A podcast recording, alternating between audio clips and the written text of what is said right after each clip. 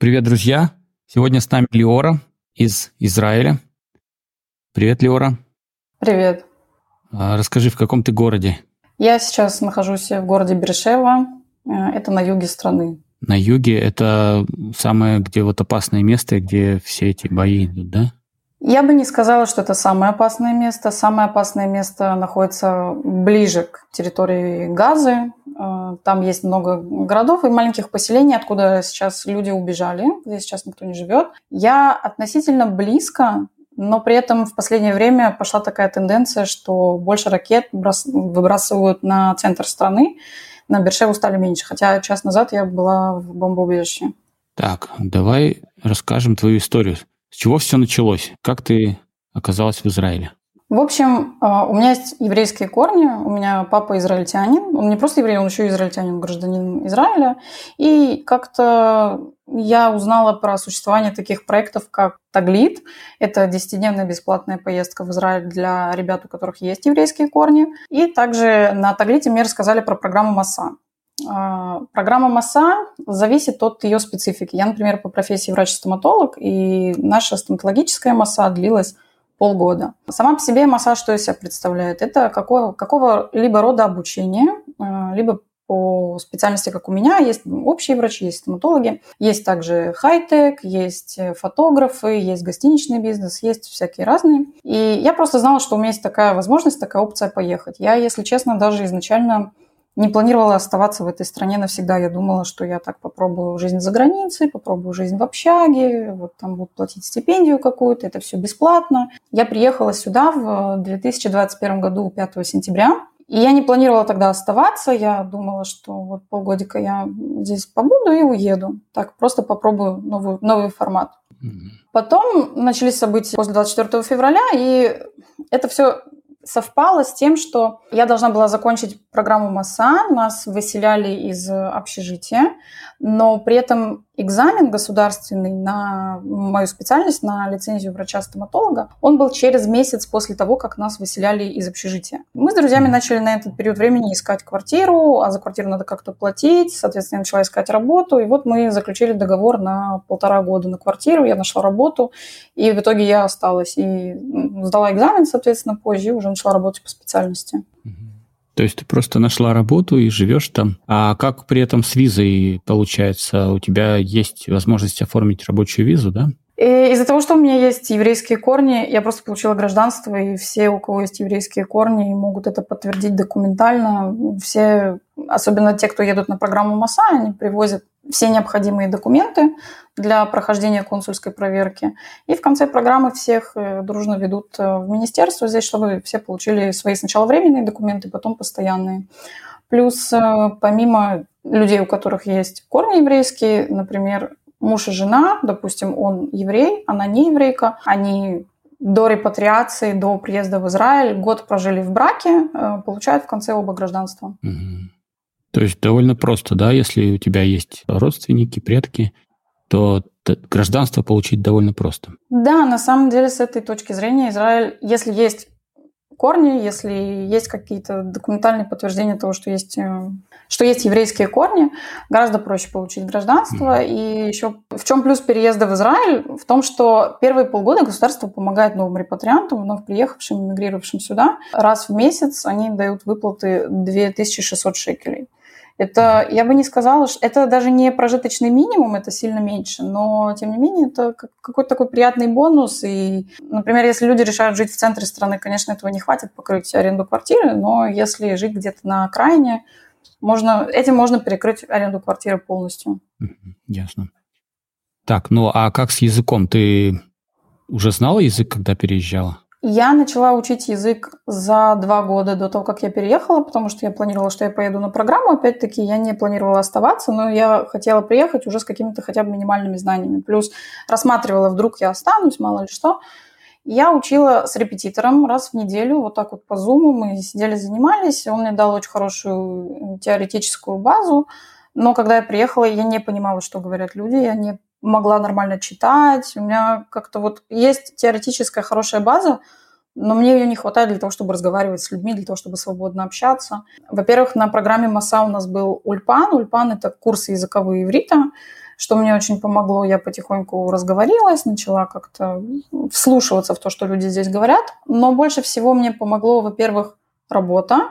Я устроилась работать там, где практически не было русских, и у меня не было возможности так соскочить и как-то не разговаривать ни с кем. И второе, и я призвалась в армию. Вот в армии у меня прям очень хорошо иврит прокачался.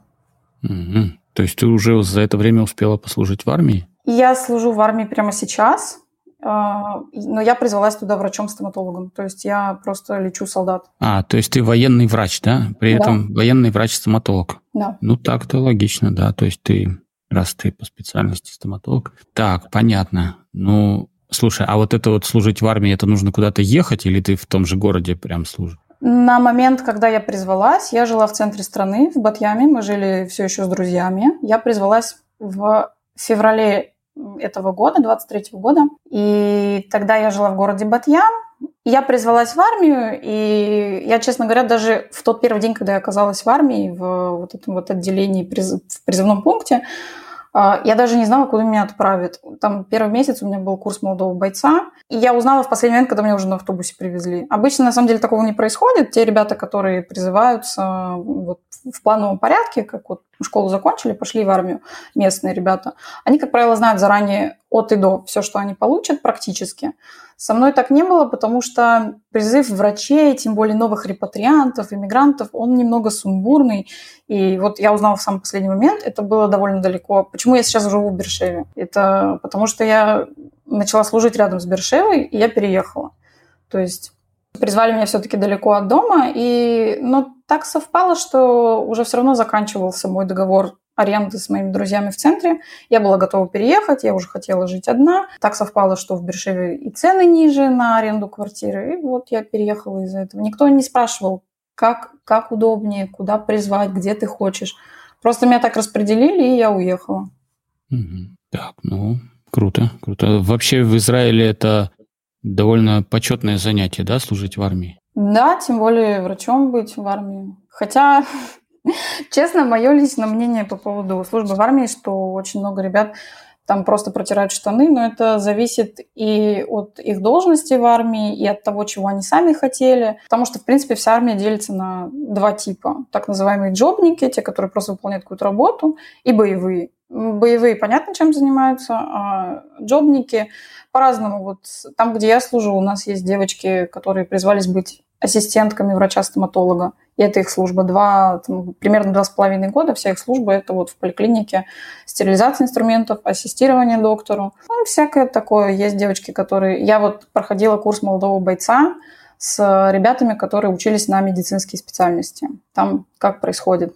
Ты призываешься, ты идешь на курс молодого бойца, те, которые не выполняют каких-то боевых функций в дальнейшем, они проходят довольно простой курс молодого бойца, такой, как я проходила. Мы там особо ничего не делали, особо какой-то физической нагрузки, спорта не было. Стреляли из оружия, что-то такое. После этого все идут на курс, в зависимости от того, что они делают. Есть э, лаборантки, есть фельдшера, есть э, вот ассистенты стоматолога. Каждый проходит свой курс. Это, мне кажется, где-то два-два с половиной месяца. Зависит от специальности, зависит от того, какая у них будет в дальнейшем деятельность в армии. И после этого их уже распределяют по базам.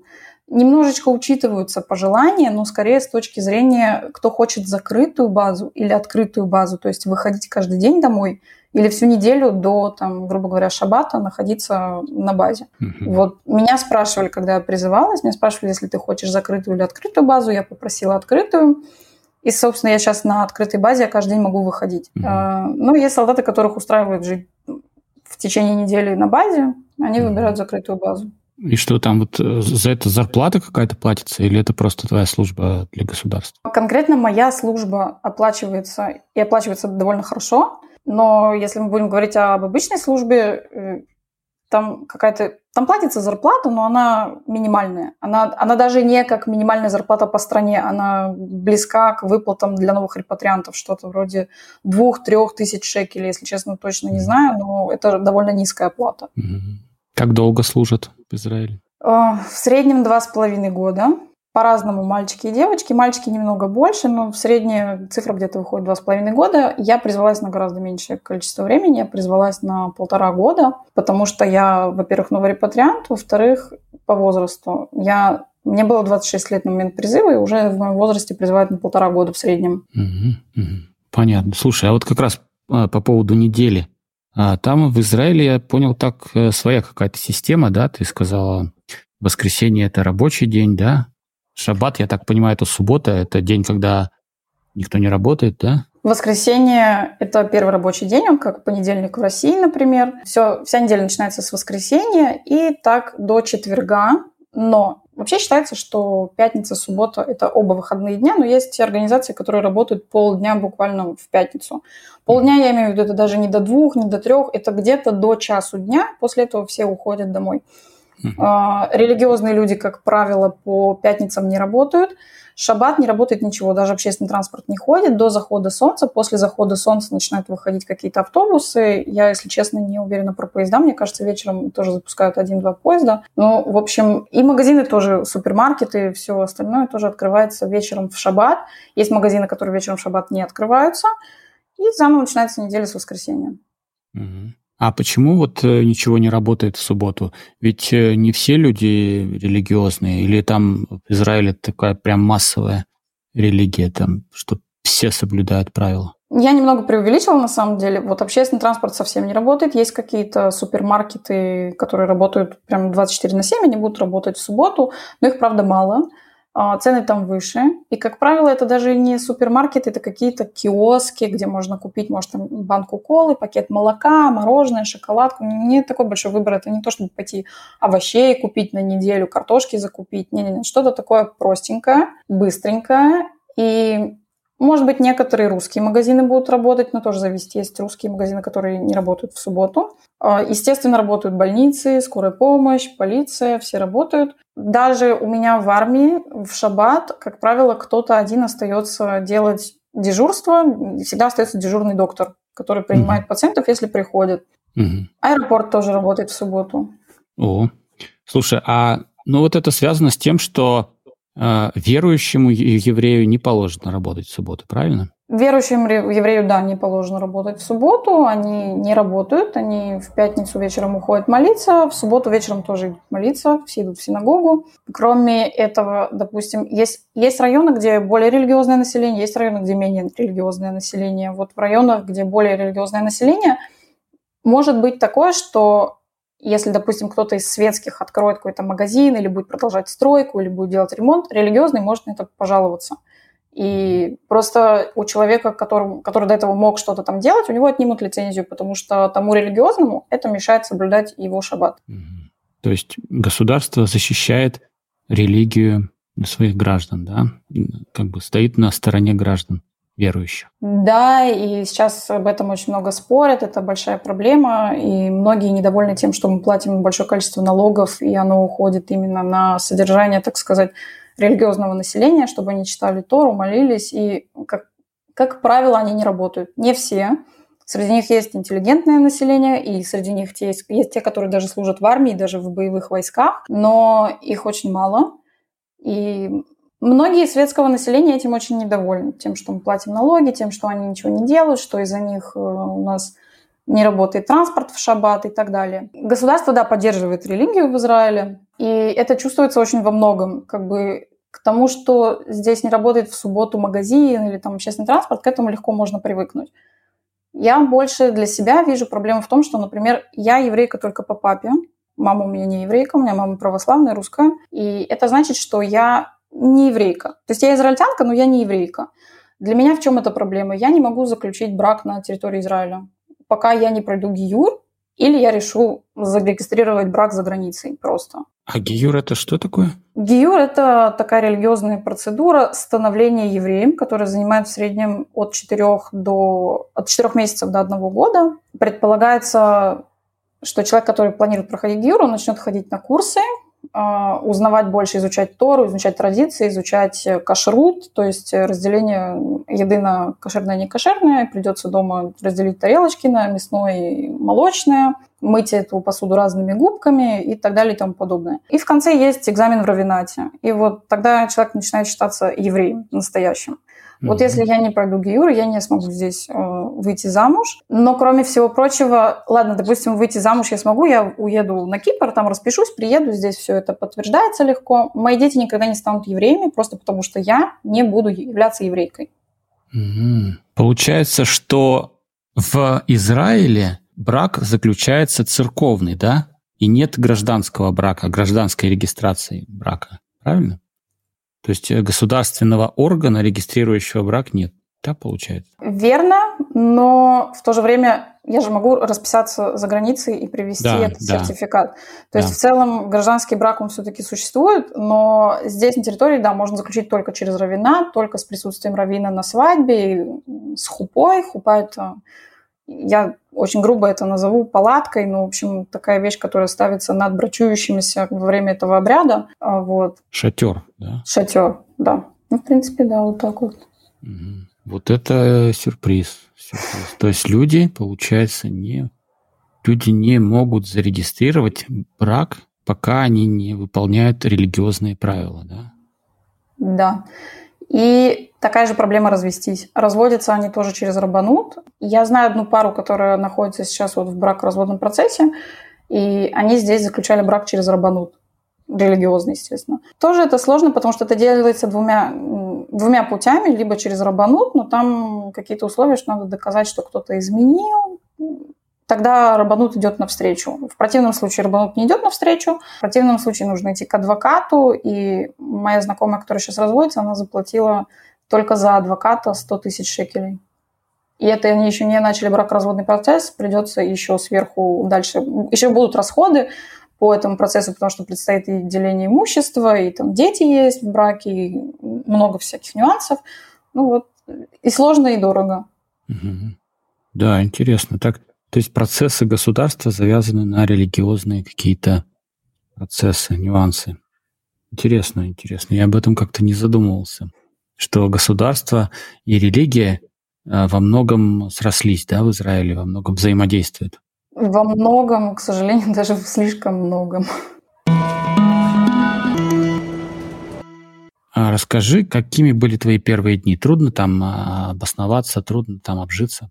Мне очень помогло то, что я была на программе МАСА. Это помогло мне с точки зрения абсолютно разных вещей, в том числе с той точки зрения, что я где-то... У меня было сразу место, место жительства. Во-первых, участников программы МАСА в первый день привозят сразу в общежитие. Общежитие, которое так называемый центр адсорбции новых репатриантов. Нам дали, выделили квартиру там. Я жила просто с людьми, которых я впервые видела вот нам создали какой-то небольшой чат за, по-моему, за неделю до программы. Я быстренько так бегла, зашла, посмотрела участников, с кем же я буду на программе. Никого из них в жизни... У меня был один знакомый человек, которого я знала, потому что мы учились вместе в институте, мы знали заранее, что мы вместе поедем, но в остальном абсолютно новые люди. И вот первый день. Я прилетаю в Израиль, выхожу из аэропорта, нас берут, сажают на автобус. И на тот момент это был 21 год, сентябрь. В Израиле еще все еще соблюдаются правила вот это вот коронавирусные. Нас привозят в общагу и на неделю сажают в карантин. Неделю нельзя выходить из общежития вообще. И я нахожусь в квартире с тремя девочками, я еще три девочки, которых я увидела в этот день впервые. И нам загрузили холодильник едой, естественно, заранее. Все эти деньги потом вычли нам из э, стипендии этого месяца. И вот так вот неделю я жила с людьми, знакомилась как-то. Нас, там, нас пытались знакомить также не, не только, чтобы мы внутри квартиры знакомились, но чтобы мы познакомились с другими участниками нашей массы. Делали нам всякие зумы, чтобы мы пообщались, рассказали о себе. Это тоже очень интересный опыт на самом деле. Мне повезло тогда очень с соседками, мне очень повезло с э, массой, мне очень повезло с э, участниками этой массы, потому что именно там я нашла себе много друзей, с которыми до сих пор в очень хороших отношениях. Это мои самые лучшие друзья, с которыми мы пережили самые, я бы сказала, сложные периоды жизни, потому что вот эти первые, первое время после репатриации – и особенно после выпуска с программы МАСА, оно сложное. Нужно искать работу, нужно ходить по всяким министерствам, добиваться каких-то вещей. А тут, ну, это Ближний Восток, правда, иногда очень сложно добиться каких-то вещей. Ты идешь просто в Министерство здравоохранения взять какую-то банальную бумажку, пока ты не начнешь уже э, ругаться, они, они как будто тебя не слышат или не хотят слышать, или не хотят работать. Не то чтобы тут прям все такие дураки и не желают работать, но очень часто мы с этим сталкивались.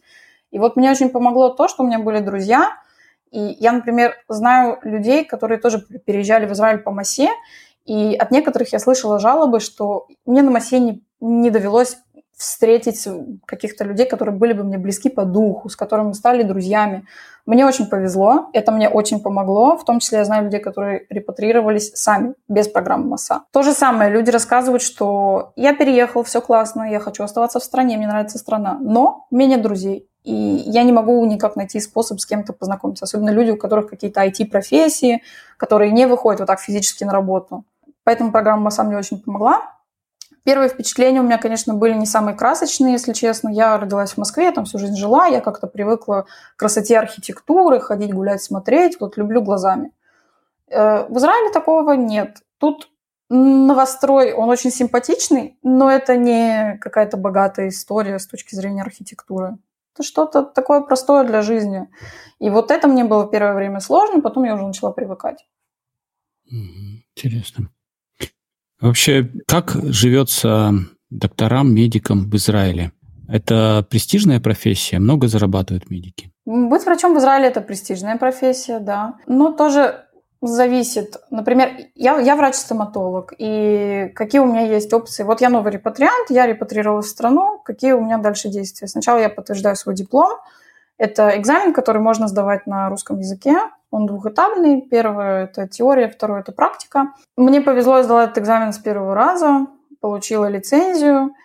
И дальше у меня есть три пути. Либо я нахожу работу в частной клинике и там работаю, либо я иду в то, что называется купат хулим. Это, грубо говоря, поликлиника государственная. Немножечко другой принцип работы, она не совсем государственная, люди за нее платят, но, грубо говоря, это как поликлиника. Или армия, то, что я в итоге выбрала. Хотя я работала, и я успела за это время поработать и в Купат Хулим, и успела поработать в частной клинике. С какой проблемой, например, я столкнулась с точки зрения заработной платы и вообще продвижения в работе, когда я работала в частной клинике? Я пришла, меня люди не знают, у меня нет большого количества пациентов, которые там, они лечились, их друзья у меня лечились, кто-то кому-то рекомендовал – я прихожу, я просто сижу в этой клинике, жду, пока придут пациенты этой клиники ко мне. А врачи в частной клинике всегда получают процент. Это где-то 35-40% в зависимости от того, как договоришься, может быть и ниже даже, от э, того, что заплатил пациент. Mm-hmm. И проблема в том, что в частной клинике я могу практически не заработать денег просто потому, что у меня не было пациентов. Допустим, я сидела целый день и сделала одно какое-то лечение, я с него получу даже не 100%, а какой-то маленький процент. В конце денег mm-hmm. нет. А, в чем проблема с э, Купат Хулим? Я пробовала устроиться самостоятельно напрямую. Тут мне придется, если честно, уйти немножечко в детали работы врача-стоматолога. Я объясню. В чем проблема трудоустройства в Купат Хулим? Во-первых, они меньше доверяют новым репатриантам, потому что человек учился не в стране.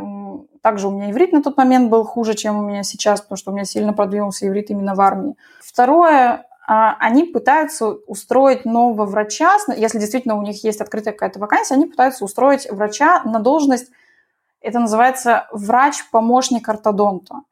А, что это значит физически? А, есть какой-то условно профессор ортодонтии, и у него есть несколько врачей, которые не профессора, которые просто врачи-стоматологи и ему открывают на один прием, там, допустим, три кабинета, и записывают много-много-много пациентов. У всех либо брекеты, либо какие-то пластинки детские, вот это все. И в каждую комнату запускается по пациенту, и этот профессор быстренько так бегает между комнатами, говорит, здесь поменять резиночки, здесь переклеить брекет, здесь там еще что-то, здесь снять слепки и так далее. И я просто как врач-исполнитель, я брала слепки, я приклеивала брекеты, я меняла дуги и так далее.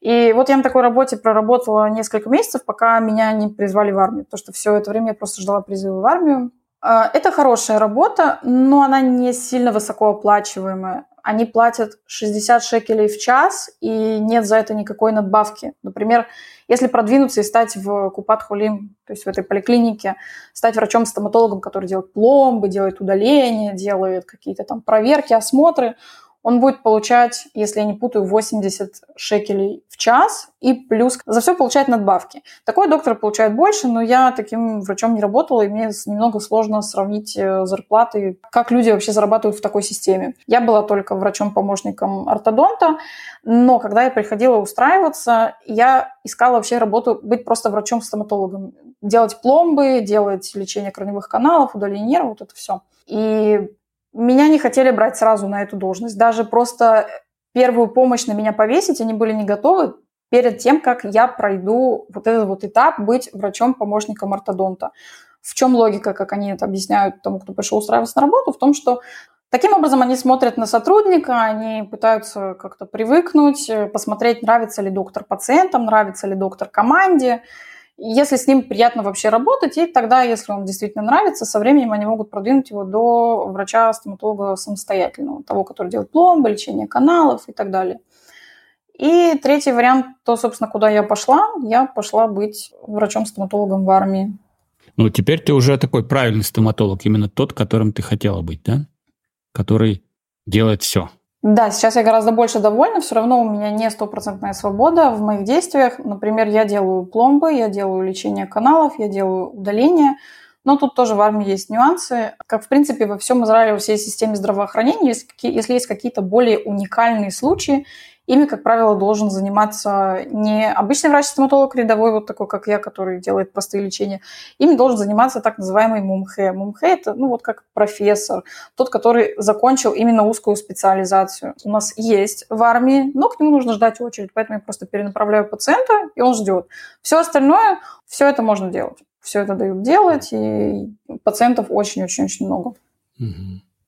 Ну, а ты вот э, как специалист, который все это видит изнутри, ты можешь э, сказать, э, медицина в Израиле хорошая? Стоит туда ехать лечиться, например, из другой страны? В Израиле хорошая медицина, но есть нюанс. Тут очень много врачей с постсоветского пространства. И они всегда очень рады, что приезжают еще и еще. Возможно, за счет этого израильская медицина так хороша. Ну, я шучу, на самом деле, здесь много своих хороших специалистов, и в целом, если честно, я довольна медицинской системой. Тут есть свои проблемы, есть свои нюансы. Э, люди зачастую на что жалуются здесь? Тяжело получить очередь к врачу. Очень тяжело, иногда очень приходится долго ждать. Это прям большая проблема. Mm-hmm. Но при этом все возможные, все самые необходимые проверки они делают, и в том числе конкретно вот про армию. Когда я призывалась в армию, у меня был страх, я еще нашла какого-то человека, который тоже до меня служил в армии врачом, я закидала его вопросами, как, как ты работал, что у тебя было из материалов, инструментов. Я до того, как репатрировалась сюда, я работала в частной клинике в Москве. И у меня были очень хорошие инструменты, материалы. У меня была классная ассистентка, которая все знала, могла мне все подать. Я просто на все говорила угу, угу, и она мне просто все давала, все, что мне нужно. Я, я даже никогда не называла, что мне нужно. Настолько было взаимопонимание хорошее. Я боялась, что сейчас я призовусь в армию, и это будет такой как бы спуск вниз по карьерной лестнице, что придется немножечко откатиться обратно, потому что в, в моей голове как это было? Ну, армия, там же какие-то военно-полевые условия, наверное, все вот это вот делается, какие-то металлические вот эти серые пломбы непонятные, амальгамовые. Оказалось, нет. И я была так приятно удивлена, когда я увидела все, что у меня есть из оборудования там, в армии, потому что у меня есть я назову это простыми словами. Белая пломба, не вот эта вот серая ужасная, там какая-то цементная, непонятная. Белая композитная пломба. У меня есть система изоляции кофердам. Это тоже сложно, наверное, я объясняю, но, в общем, это такая изоляционная система, которая помогает доктору работать, чтобы слюна не попадала в рабочее А, поле, это чтобы... такая вот салфеточка резиновая, да? резиновая салфеточка где-то зеленого или синего цвета, да, в зависимости да. от того, какой купит клиника. Точно. Да, вот это да. все есть. И есть все необходимые, правда, инструменты, все необходимые, вся, вся необходимая аппаратура. И даже у нас есть в клинике микроскоп.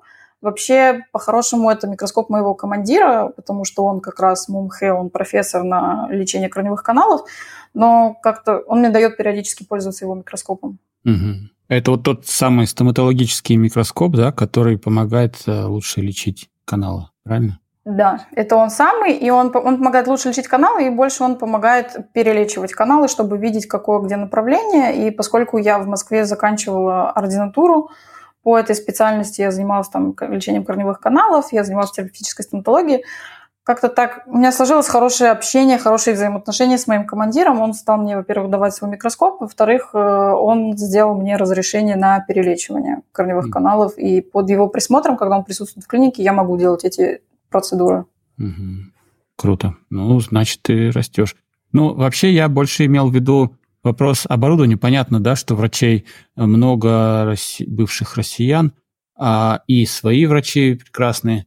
но я имел в виду оборудование, самые современные технологии, супер какие-то чудеса медицины. Есть такое в Израиле? Да, с этой точки зрения я считаю, что Израиль, что называется, прокачан. Правда, здесь все, все, все самое необходимое. У врача в кабинете есть все, что ему нужно для работы, для любых проверок, для любых обследований, э, новейшие аппараты МРТ. И, как правило, очень многие, здесь очень много делается превентивно. Например, у меня у моей знакомой недавно заболел живот, и она приехала в больницу, э, чтобы ей там сделали всякие проверки, чтобы узнали, в чем дело. И доктор ей сказал, что, слушай, давай мы даже не будем ждать никаких проверок, не будем ничего делать, давайте сразу превентивно вырежем аппендицит. И сделали они это не через разрез в животе, когда прям открывают, а через маленькие такие проколы. С, э, специ... В общем, это специальная технология, когда не приходится прям действительно открывать, все разрезать, а заходит через какие-то маленькие проколы, быстро а, все это делают. Человек, операция, да? Эндоскопическая. Человек быстро возвращается к функционированию. О, круто, круто. Да, ну, а такой практический вопрос, знаешь, такой, если я живу, например, в России, да, есть ли мне смысл ехать в Израиль, чтобы лечиться, или там все то же самое, что в Москве? Честно, мне кажется, что в Москве лечение на уровне. Я я не могу сказать на 100%, потому что я не знаю, с, с чем человек может обратиться, правильно?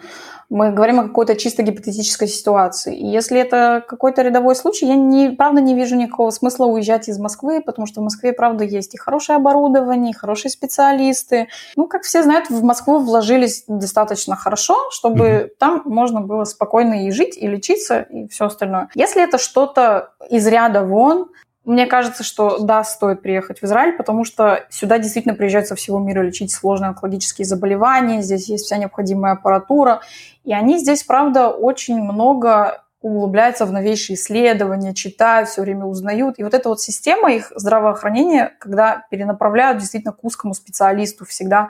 Если один специалист не справляется, он пишет направление, пациент отправляется к врачу, который занимается именно этим заболеванием. Это очень хорошо работает, потому что каждый ответственный за его область, то, в чем mm. он действительно хорош. Класс, класс, хорошо. Расскажи нам, как там с едой, вот эта вот ближневосточная кухня, что там интересного, что там вкусного готовят в Израиле? Очень-очень много хлеба, очень-очень много мучного. Первое время мне это было странно и сложно, сейчас я уже начала привыкать. Мне кажется, это уже какой-то мой стабильный рацион, что каждый день я ем что-то мучное, правда. Потому что, во-первых, до этого я жила в Москве, я привыкла как-то к тому, что если я нахожусь где-то вдалеке от дома, мне нужно срочно перекусить, что, как правило, я могла найти Макдональдс, э, кофе-хаус, шоколадница, ну, там, в зависимости, что будет рядом с метро. Здесь это немного сложнее. Во-первых, что самое популярное, что можно вот так вот увидеть из фастфуда на улице, это либо шварма, либо фалафель, либо просто булочная. Э, бурекосы, такая слоеная булочка с сыром. Я стала нереальной фанаткой вот этого. Соответственно, там же они варят кофе, и первое время было очень сложно привыкнуть к тому, что здесь нету вот этого всего малиновый раф, капучино, латте. Я была немного в шоке, что здесь это просто отсутствует. Здесь единственное, что существует, это такое подобие капучино. То есть mm-hmm. кофе с молоком или просто черный кофе. Все. Mm-hmm. И даже создали на Фейсбуке, есть такая группа, которая называется «Тыквенный латте». Э, потому что люди скучают, потому скучают, что было когда-то, да, когда-то там в Санкт-Петербурге или в Москве, или кто из России приехал, смотря из каких городов. Вот. И ты знаешь, еще вот про еду. Я когда призывалась в армию, я боялась, что я буду там в армии голодать. Я на курс молодого бойца привезла с собой кучу банок с тунцом, и какие-то там шоколадки, и еще какие-то вещи, потому что я правда думала, что я буду голодная. В итоге мой случай не универсальный. Есть ребята, которые, я правда знаю, что попадают на отвратительные базы. Моя база просто all, all inclusive, правда. Потому что у меня шведский стол с нормальной едой. Ты когда заходишь в столовую, там, в общем, нужно прислонить э, карточку солдата, чтобы получить э, маленькую такую бумажечку, на которую, по которой тебе дают горячую порцию. Всегда есть на выбор шницель, курица, рыба, что-то для вегетарианцев – и дальше можно, после того, как ты вот это все взял, безлимитно брать рис, какие-то свежие овощи, это там огурцы, помидоры, какая-нибудь нашинкованная свекла свежая или нашинкованная морковка, листья салата, грибы, по-разному, плюс-минус это меняется, но, в общем, есть шведский стол, и вот это все можно брать в неограниченном количестве. Там всегда будет хумус, там всегда будет тхина, вот это вот все. Я знаю, что есть базы гораздо, с гораздо-гораздо более тяжелой обстановкой с точки зрения еды. Помимо еды, Слушай, там хорошие условия проживания. Это новая база, ее, в нее вложились, во-первых, американцы очень много донатов дали на построение этой базы. Это, правда, очень большая база, она как маленький такой город. Там жилищные условия тоже очень хорошие. Есть кондиционеры в каждой комнате, на, в каждом крыле, на каждом этаже есть душ, он с горячей холодной водой, он там с сенсорной кнопкой, и там приходит там есть люди, которые работают, э, их работа это убирать, обслуживать э, весь этот военный городок. Угу. Круто, да, комфортно быть солдатом и, и медикам. Это, это важно, на самом деле, страна заботится о своих гражданах, это, это важно, это, это правильно. Как там устроено вот э, все, все это образование, медицина? Образование платное? Образование в Израиле платное, стоит очень больших денег. А, например, я сейчас в армии познакомилась с ребятами, которые учились на врача-стоматолога по, так сказать, целевому направлению через армию. То есть они сами не платили за эту учебу за них платила армия, но армии нужно вернуть за все эти годы обучения. Поэтому они, как только заканчивают учебу, они сразу призываются в армию, они тоже проходят курс молодого бойца, иногда там какой-то курс офицеров, может, проходит, и потом их распределяют уже на базу кто, кто куда. То же самое никто не спрашивает, где ты там живешь, где ты хочешь служить, как ты хочешь служить. Вот что дали, там ты и служишь. Я очень много слышала историй про то, что ребята были недовольны распределением, где они служили. Как правило, их распределяют несколько раз за весь срок их службы, которую они должны отслужить после обучения. Срок службы, по-моему, где-то 5 лет в армии после того, как они отучились. Наверное, он примерно равен их э, обучению в институте. И из всего этого времени службы первые 2-3 года они не получают нормальную зарплату у врача-стоматолога, как вот, например, у меня. Я призвалась, у меня практически с самого начала была высокая нормальная зарплата врача-стоматолога. Они первую свою как бы такой первый цикл службы, первое распределение, они служат из маленькой зарплаты и там, где они не выбирали. Второй раз, если честно, они тоже, по-моему, не выбирают, но могут уже как-то учесть их предпочтения. Круто. Так, хорошо. А медицина страховая, да, в Израиле? Медицина страховая, ну, как сказать, сейчас, когда я нахожусь в армии, у меня, у меня вся медицина только через армию. Я вот ну, там да. же лечусь, там, где я сама лечу. Но когда я была обычным гражданином, есть во всем Израиле вот эта система, которая называется Купат Холим, поликлиники. У них есть три компании. Есть Клалит, есть Макаби, и есть еще, по-моему, даже есть две компании какие-то, я уже не помню их названия, это не суть. Я была в Макаби. Как это было? Я принесла свои документы, что я новый репатриант, что у меня есть гражданство, что я могу претендовать на как бы, лечение в больничной кассе Купат Холим Макаби. Есть несколько тарифов, которые я могу себе выбрать для лечения. В общем, там есть три, как бы самый дешевый, серебряный и золотой – я платила себе самый дорогой, дорогой, это то, что называлось золотой такой Макаби Шили. И чем больше просто ты платишь каждый месяц, тем меньше ты потом будешь доплачивать за какую-то услугу, которую ты получаешь в больничной кассе. Там, допустим, сделать пломбу, это не совсем бесплатно. Мне придется доплатить за нее какое-то количество денег, там 30 шекелей, но это какие-то условные небольшие деньги. Точно так же за прием некоторых врачей. Я ходила к офтальмологу как-то по своей вот этой больничной кассе, и я увидела у себя потом в счетах, что у меня сняли чуть-чуть денег за там где-то, наверное, 15, может быть, тоже 30 шекелей была дополнительная плата за то, что я сходила к узкому специалисту, к офтальмологу, за то, что он там, если честно, просто на меня посмотрел, попросил меня назвать вот эти вот буквы ШБМНТК, сказал, да, все классно, ты видишь, пока. И даже буквы на русском. Нет, если честно, я даже не помню, что там было на самом деле. Вот, но этот доктор, кстати, говорил на русском.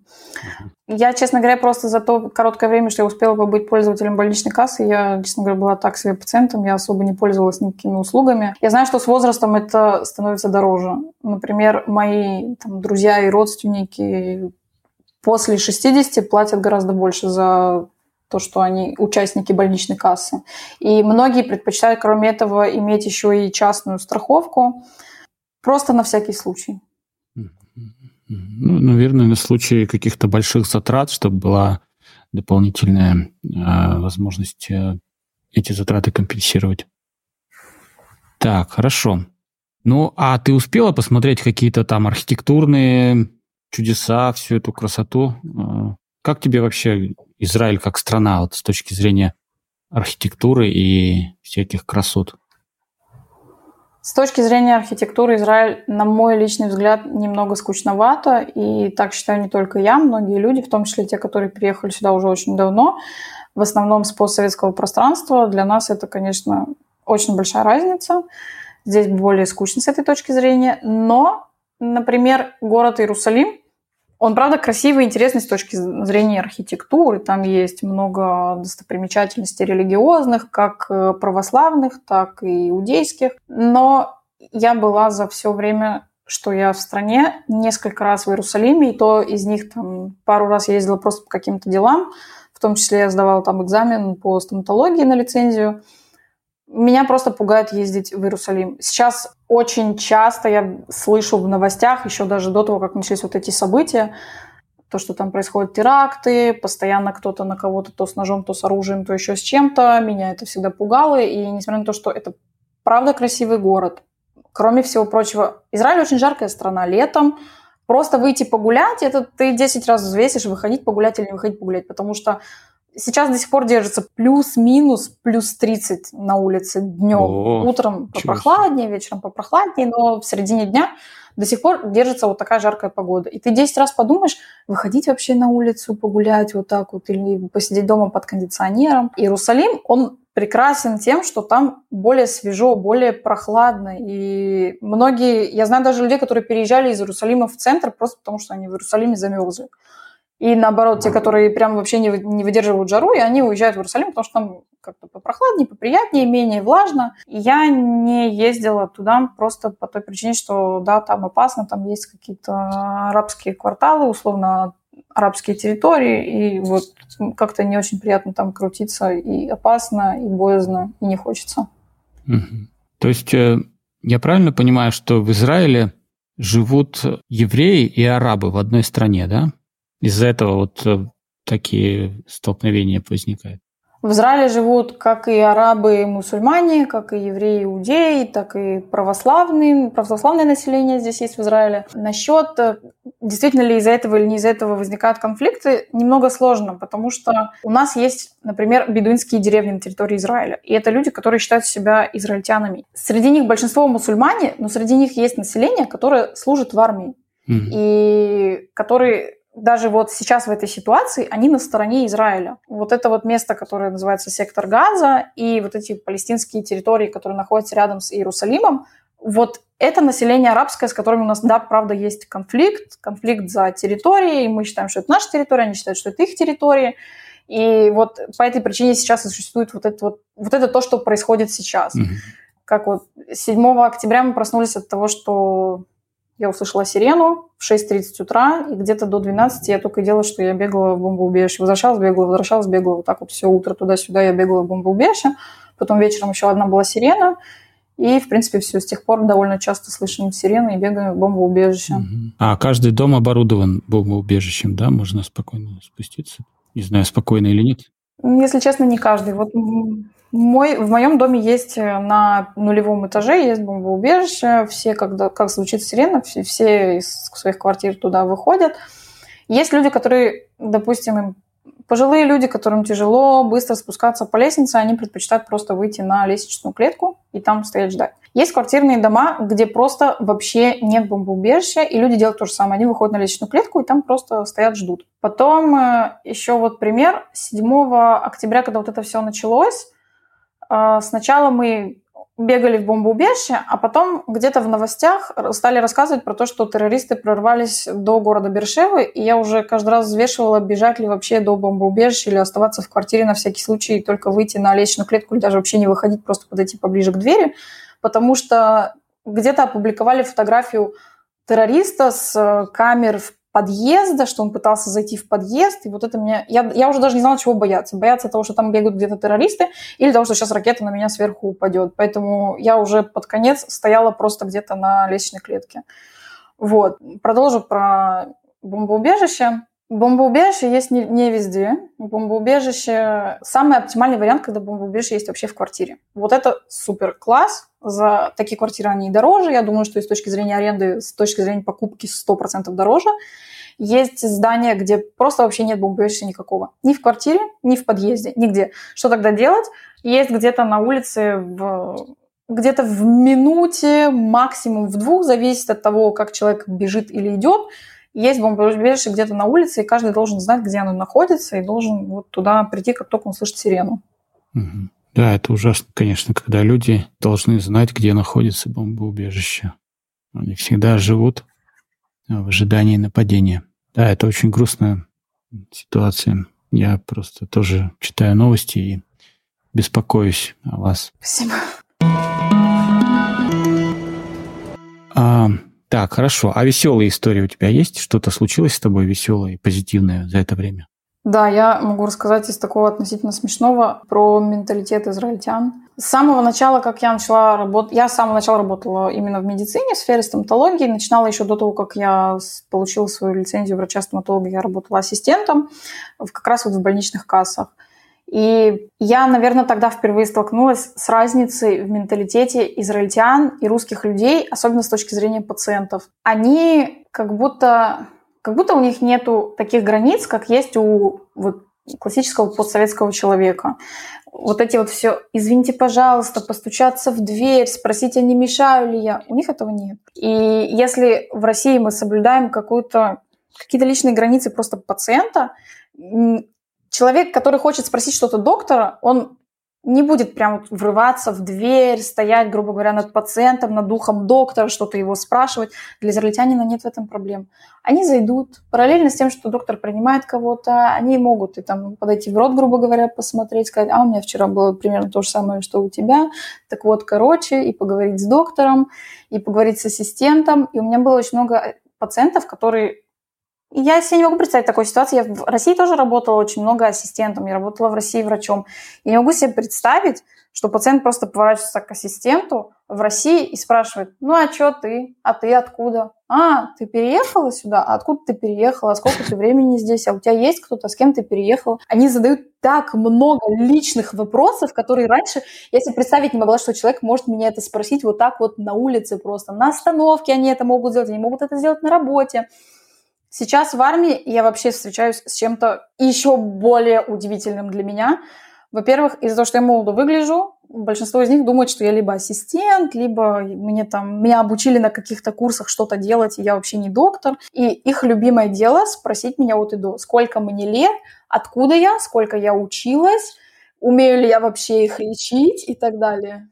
Ну так в принципе, это логично, да, они бы хотели, чтобы их лечил опытный доктор. Да, это слушай. логично, но мне всегда это было странно. Да, это э, с твоей точки зрения это выглядит просто ужасно, да, когда тебе не доверяют. Напоминает э, сериал «Клиника», да, там вот эти тоже молодежь пришли, а как они назывались, ординаторы, и все время их, им не доверяли пациенты. Да, но ты на самом деле доктор опытный, да, и ты не косячишь, ты их лечишь прям по-серьезному. Да. Ну, я не могу сказать, что я очень опытный доктор. Сколько я закончила в 2019 году, и я пошла работать в частную клинику. И вот потом здесь я продолжила потихоньку, сейчас призвалась, работаю. Не могу сказать, что у меня как гора опыта за плечами, но даже даже оставь вот эти вот вопросы, сколько ты лет работаешь, сколько... я могу понять эти вопросы, действительно все в порядке.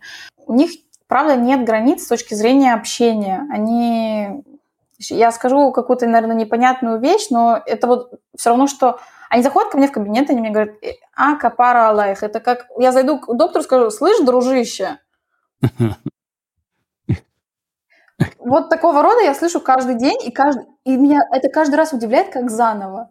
Какая фамильярность, да? Но а меня, знаешь, в твоем вот этом рассказе меня беспокоила одна тема, что вот ты лечишь пациента, они заходят, у них же нет этого халата, нет этой шапочки, они только нарушат тебе всю вот эту стерильность, да, и внесут всякую грязь в твой кабинет. И это... Или я что-то преувеличиваю? Ну, Вот, наверное, здесь у меня уже начинается какой-то немного израильтянский менталитет. Я, наверное, уже как-то перестроилась на это. Первое время это как раз те мысли, которые у меня и были. Почему кто-то заходит, еще и без бахил. Вообще здесь нету, в принципе, этого понятия бахилы. Люди, как вот пришли на работу в уличной обуви, они так будут и, и в, ну, в больнице, наверное, переобуются чисто из удобства, потому что те, кто работает в больнице, они, как правило, находятся там чуть ли не сутками. И прийти в обуви, в которой зашел с улицы просто не очень удобно, не очень комфортно. Но в целом, кто работает в клиниках, как в больничных кассах, в частных клиниках, в том числе сейчас вот в армии я работаю, какая у меня обувь? У меня армейская обувь, ботинки, берцы. Я в них захожу, и я просто сверху на все, что у меня есть, надеваю какую-то рубашку. Но брюки у меня остаются те же, в которые армейские, вот эти вот из формы моей берцы. И вот так вот так ходит вся клиника, все. Здесь как будто меньше заморачиваются по стерильности, но на самом деле просто они не заморачиваются по тем поводам, которые не имеют особого смысла заморачиваться. Я бы сказала, что просто нет вот этого всего напускного ненужного, как, я не знаю, бахилы, как какие-то там, какие-то такие лишние элементы, потому что все, правда, очень стерильно. Я очень довольна стерильностью, особенно в армии, потому что то, что я в Москве, если честно, видела, как люди просто между пациентами протирали спиртовой салфеткой, здесь вносится в автоклав после каждого пациента. Здесь у меня на мой кабинет есть три турбины, и между пациентами их просто запихиваем в автоклав, потом достаем, и вот кроме спиртовой салфетки у меня есть этап с автоклавом. Угу. Я этим очень довольна. Все стерилизуется, все упаковывается в одноразовые пакетики и так далее.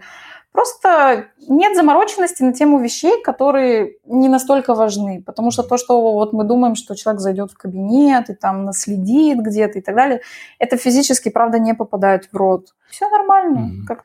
Mm-hmm. То есть они выделяют главное, а второстепенным вещам уделяют меньше внимания. Да. Понял, понял. Отлично. Так, хорошо. Ну, расскажи еще о своих планах. Что ты думаешь дальше делать? Ты отслужишь, и ты уже точно определилась, что ты остаешься в Израиле, да? Сказать честно, я до сих пор не определилась. хочу я оставаться в Израиле или я хочу уехать куда-то еще дальше поехать. На данный момент мне здесь хорошо. Э, у меня есть опция оставаться в армии. И это не самый плохой вариант. Я просто не очень сильно этого хочу. Потому что армия все-таки не дает мне той степени свободы, которую я могу получить вне армии. Например, армия, даже оставь то, что сейчас происходит. Послушай, запрещено было ехать в Турцию и до этого, и даже сделать там пересадку. Например, когда я пришла собеседоваться в армию, это было на момент, когда война между Россией и Украиной уже началась, и я спрашивала девушку, которая меня собеседовала, смотри, вот я призовусь, и, допустим, у меня что-то случится дома, могу ли я полететь домой, проведать там близких, у меня там семья, все такое. Она мне сказала, да, да, конечно, не переживай. В итоге последний раз я была дома в России в зимой, в начале 23 -го года, незадолго до моего призыва, где-то в январе я съездила, в феврале я уже призвалась, и потом я пришла, думала, что в августе я съезжу домой. Я принесла бланк э, на отпуск своей командирше, и она сказала, Россия запрещена. Я, естественно, никуда не полетела, и также, допустим, если бы они мне все-таки разрешили, допустим, я бы дальше там на них давила бы и просила бы всех своих командиров э, пробить мне выезд, потому что я знаю, что все-таки кто-то смог и добился в течение войны, но это были люди, у которых, допустим, какие-то ассистенты в армии, не кто на должности врача. Может быть, еще и по этой причине меня не очень хотят отпускать, может быть, это никак не связано, я не знаю. Но, в общем, я просила один раз, мне не дали это разрешение. Но, кроме всего прочего, самая удобная пересадка – это Турция. И Турцию мне бы тоже не разрешили. Также мне не разрешили бы Азербайджан и так далее. А я, правда, люблю очень куда-то поехать, путешествовать, посмотреть мир. Я, в принципе, этим всегда очень много занималась, очень много куда ездила. Я посетила где-то 28, что ли, стран я посетила. Армия меня в этом плане сдерживает. Потом может быть такое, что командир просто не даст мне отпуск, потому что, потому что вот потому. В этот период лучше сиди работай. И многие такие дела. Есть плюсы. Например, если я захочу уйти в декрет, они мне будут его оплачивать. Если это будет больничный моих детей, они мне будут его оплачивать. И много всего прочего хорошего. Там спустя года они там и машину дают, еще что-то. Там, правда, много плюсов. Но мне не хватает вот этой вот моей свободы, поэтому, скорее всего, я не останусь в армии.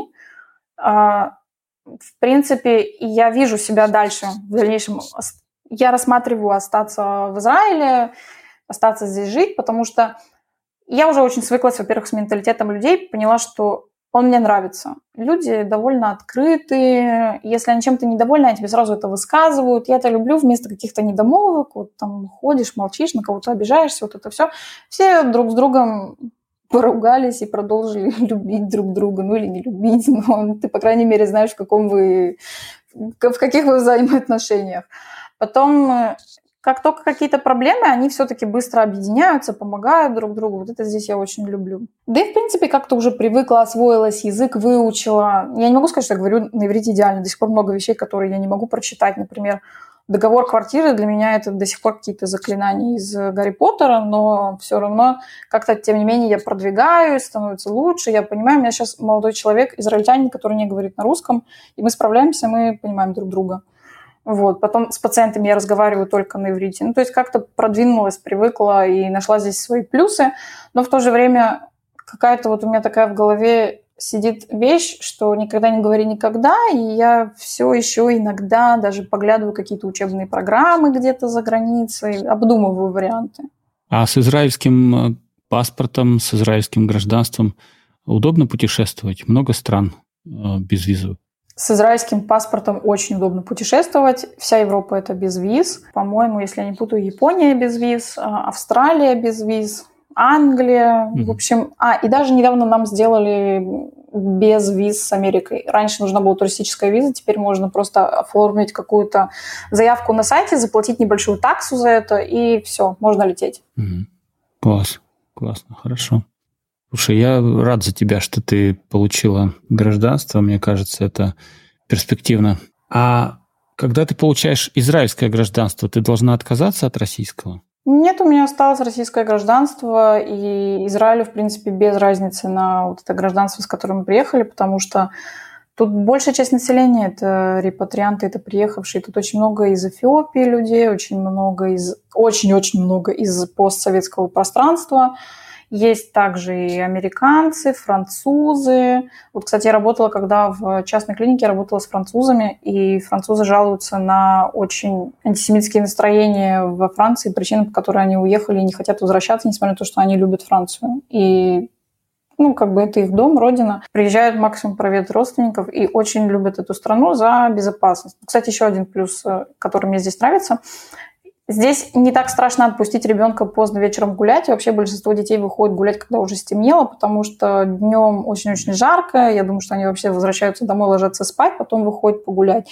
Я очень много детей вижу на самокатах, так просто гуляют, бегают, прыгают по, по улице поздно вечером, даже, можно сказать, ночью. Это те часы, которые я помню себя в детстве, мама уже звала домой, потому что уже просто опасно. Да и, в принципе, если честно, я помню себя в детстве, что я не гуляла без мамы, то что было опасно. Вот. Здесь довольно безопасно с этой точки зрения.